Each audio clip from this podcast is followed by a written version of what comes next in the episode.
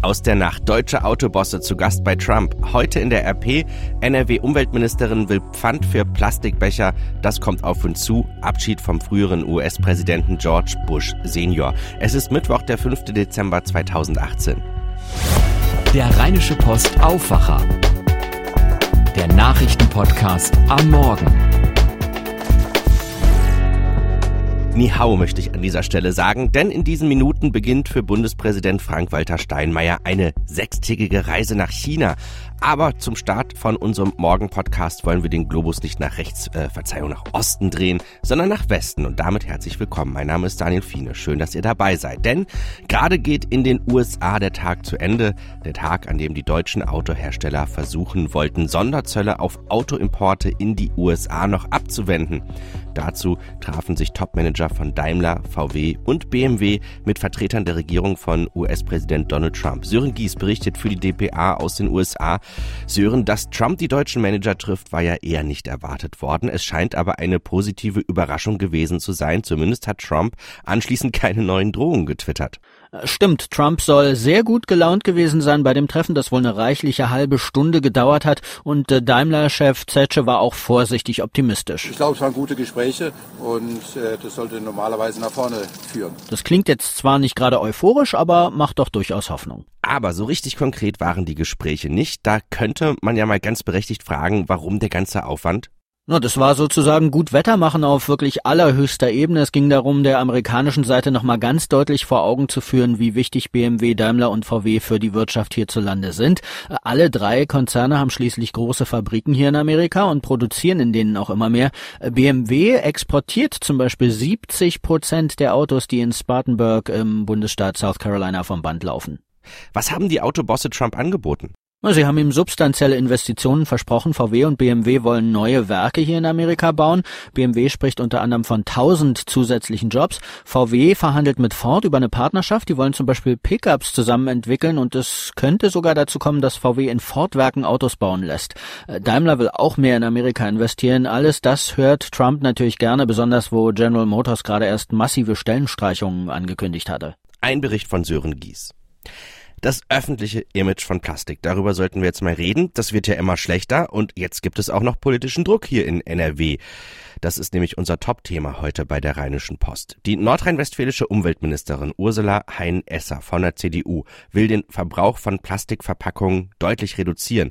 Insbesondere die sogenannten Posteinwurfsendungen mit Discounterwerbung, die ja wöchentlich in Plastikfolie bundesweit an rund 20 Millionen Haushalte gesendet werden, sind ihr ein Dorn im Auge. Ihr Ziel ist es, die Plastikumhüllung von Postwurfsendungen zu verbieten. Darüber hinaus müsse auch der Gebrauch von Einmal-Getränkbechern, die häufig Plastik enthalten, eingeschränkt werden. Auch bei den Kaffee-to-go-Bechern muss sich dringend etwas ändern. Da brauchen wir eine Pfandlösung, sagte Heinen Esser unserer Redaktion. Nach Angaben der Verbraucherzentrale NRW ist Deutschland europaweit Spitzenreiter beim Verbrauch von Verpackungen. So hinterließ im Jahr 2016 jeder Deutsche im Schnitt 221 Kilogramm Plastikmüll. Im Jahr 2009 waren das noch rund 180 Kilogramm gewesen. Der EU-Durchschnitt liegt bei etwa über 150 Kilogramm pro Kopf und äh, vergleichbare Industrieländer wie Italien, Frankreich oder Großbritannien liegen auch deutlich unter 200 Kilogramm. Die politischen Ziele, Verpackungsmüll zu reduzieren, sind laut Verbraucherzentrale aber bislang verfehlt worden. Für Ärger sorgten etwa die Biogurke in Plastikfolie oder auch die opulent verpackte Pflegecreme. Damit müsse endlich Schluss sein, fordern die Verbraucherschützer. Wenn ihr am Haupt- oder an S- oder U-Bahnhöfen unterwegs seid, da könnt ihr es seit einigen Tagen ganz konkret noch bis zum Wochenende sehen. Der Webvideopreis ist wieder vergeben worden. Einmal im Jahr. Da schaut ja die Webvideoszene zu uns nach Düsseldorf. Hier wird der Webvideopreis vergeben. Und das ist einer der Top-Digitalpreise in Deutschland und von Jahr zu Jahr macht er sich. Es ging mal los, zum Beispiel damals im Savoy-Theater. Vom Savoy-Theater zog man dann ins Kapitol, vom Kapitol ins Castello, vom Castello in den ISS-Dome und vom Dome jetzt ins Internet. Denn der Webvideopreis ist in diesem Jahr zum ersten Mal komplett virtuell im Netz verliehen worden. Es gab keine Gala, aber ein bisschen gefeiert wurde jetzt am Wochenende trotzdem. Markus Hündgen ist Organisator der Gala. Ich habe mit ihm für die Sendung mit dem Internet bei Antenne Düsseldorf gesprochen. Markus, warum setzt ihr jetzt komplett aufs Netz? Ist euch die Realität zu klein geworden? Ha, das klingt so groß. Nein, natürlich nicht. Ähm, das ist dieses Jahr vor allem eine Entscheidung gewesen, auch äh, den, den Webvideopreis noch mal breiter in die Masse reinzubringen. Ähm, deswegen nicht nur Internet, sondern auch gerade, wir sind ja dann auf äh, ganz viele Digitalscreens gegangen in ganz Deutschland, haben dann das ganz normale Volk erreicht damit, was jetzt nicht unbedingt nur das internetaffine Volk ist. Ähm, und im Internet ist es für uns gar nicht so schwer, irgendwie da auch die naja, Leute zu begeistern. Da sind die Stars sowieso, die wir auszeichnen. Wie, wie ist das aus deiner Sicht denn aufgegangen? Für die Zielgruppe der nicht so ganz super digital affinen ist das super aufgegangen. Die wurden erstmalig mit dem Webvideopreis in Kontakt gebracht und mit diesen neuen Stars, die sie vielleicht hier nur so nebenbei tatsächlich mitbekommen. Ja, und wie gesagt, beim Internet selbst ist das immer ein Selbstläufer, da funktioniert es tatsächlich. Ähm, die haben die Stars dort auch die Gewinner noch gar nicht sofort bekannt gegeben, sondern erst mit, mit, mit Zeitverzögerung und äh, das äh, liegt dann von selbst. Wenn ich jetzt nicht richtig äh, Teil der Szene bin, äh, wie konnte bzw. kann ich denn trotzdem äh, Teil des Webvideopreises sein bzw. ihn jetzt auch nochmal nacherleben? Naja, also wir haben noch bis Donnerstagabend laufen bundesweit noch die Gewinner. Also wir haben 30 Sekunden Clips gemacht mit den äh, Gewinnern, die so ein bisschen angeteasert und zeigen ein paar Ausschnitte. Und die laufen auf halt diesen 4000 äh, Flächen an Bahnhöfen, in Einkaufszentren, ähm, in äh, ganz Deutschland. Immer wieder, immer wieder von ganz früh bis ganz spät nachts. Lass uns jetzt mal über die Sieger sprechen. Und zwar in der Kategorie Person of the Year hat Natascha Siegler von No Beauty Channel gewonnen. Warum hat sie in diesem Jahr gewonnen? Naja, also äh, ich glaube generell ist erstmal wichtig, wie ist sie da reingekommen. Ganz viele Leute haben sie eingereicht. Ähm, und dann haben ganz viele Leute für sie abgestimmt. Es ist ja ein Publikumspreis ähm, und sie hat äh, unglaubliche Sympathien auf sich gezogen. Was sie ja macht, ist, sie wehrt sich so ein bisschen gegen diesen Beauty-Wahn und Selfie-Wahn, den wir überall auf Instagram und zum Beispiel sehen. Das nimmt sie aufs Korn.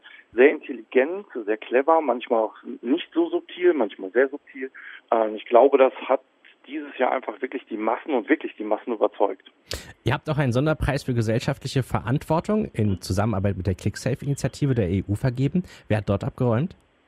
Da hat EcoFresh gewonnen mit seinem Team. Äh, die haben ein wunderbares Musikvideo gemacht. Ähm, das nennt sich Aber und da geht es tatsächlich um eine Auseinandersetzung, was ist Deutsch sein.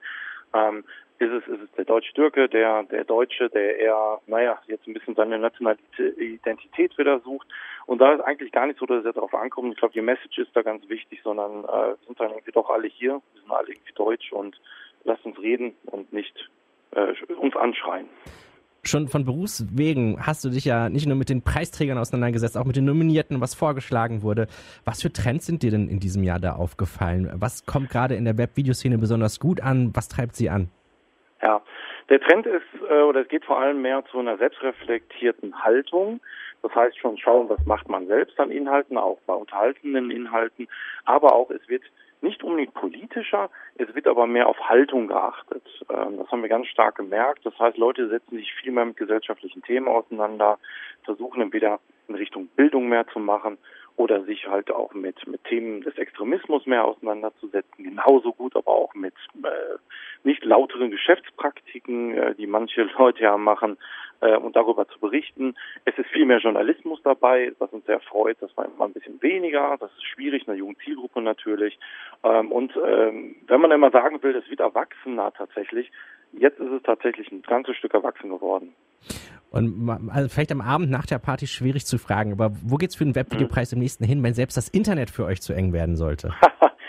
ähm, also glaube, das, was dieses Jahr gezeigt hat, wir sind da, ich glaube, einen sehr anderen, innovativen, vielleicht auch manchmal etwas diskutablen Weg gegangen, jetzt dieses Jahr den die Gala und den Preis zu vergeben. Ähm, für uns ist nur ganz klar, wir möchten es nächstes Jahr schon wieder anders machen. Ich glaube, das ist jetzt so ein, so ein Kern auch des Webvideopreis das Thema Gala, wie wir es alle kennen, wie wir es letztes Jahr hatten mit Barbara Schöneberger, ISS-Dom, das ist für uns tatsächlich vorbei und ähm, unser Ansatz ist jetzt jedes Jahr tatsächlich was Neues zu finden, Neues zu entdecken und die Leute dahin mitzunehmen. Sagt Markus Hündgen und wenn ihr neugierig seid und nicht an den Stelen vorbeikommt, wo die Webvideopreis-Clips laufen, könnt ihr auch auf webvideopreis.de nachschauen. Schauen wir auf die Themen, die weiter auf uns zukommen. Politiker aus aller Welt nehmen heute Abschied vom früheren US-Präsidenten George Bush Senior. Neben Präsident Donald Trump und First Lady Melania wird auch Kanzlerin Angela Merkel zu der Trauerfeier in der Nationalen Kathedrale in Washington erwartet. Bush war im Alter von 94 Jahren in Houston gestorben. Rechtfertigt allein die Gefahr von Schimmelbildung eine Mietkürzung? Mit dieser Frage beschäftigt sich der Bundesgerichtshof in Karlsruhe heute Vormittag. Verhandelt werden die Klagen von Mietern zweier Wohnungen im schleswig-holsteinischen Glinde. Die Kläger argumentieren, deswegen fehlender Dämmung jedes Jahr zwischen Oktober und März die Gefahr von Schimmelbildung bestehe. Der erste Sieg der Gelbwesten, so könnt ihr es heute bei uns in der Zeitung lesen. Nach den schweren Ausschreitungen in Paris kommt die französische Regierung ab 10 Uhr unter Vorsitz von Staatschef Emmanuel Macron zu ihrer wöchentlichen Sitzung zusammen. Die Krawalle in der Hauptstadt hatten eine schwere politische Krise in dem Land ausgelöst. Um die Lage zu beruhigen, kündigte Premierminister Edouard Philippe die Aussetzung einer geplanten Steuererhöhung auf Benzin und Diesel an. In der kommenden Woche kontrolliert die Polizei bei uns verstärkt Autofahrer. Der Schwerpunkt liegt auf Alkohol- und Drogenkontrollen. Die Aktion des europaweiten Netzwerks startet am Montag und dauert dann bis zum folgenden Sonntag an. Und ein Sprecher der Düsseldorfer Polizei sagte uns, wir werden im Stadtgebiet, aber auch auf den Autobahnen alle verfügbaren Beamten einsetzen.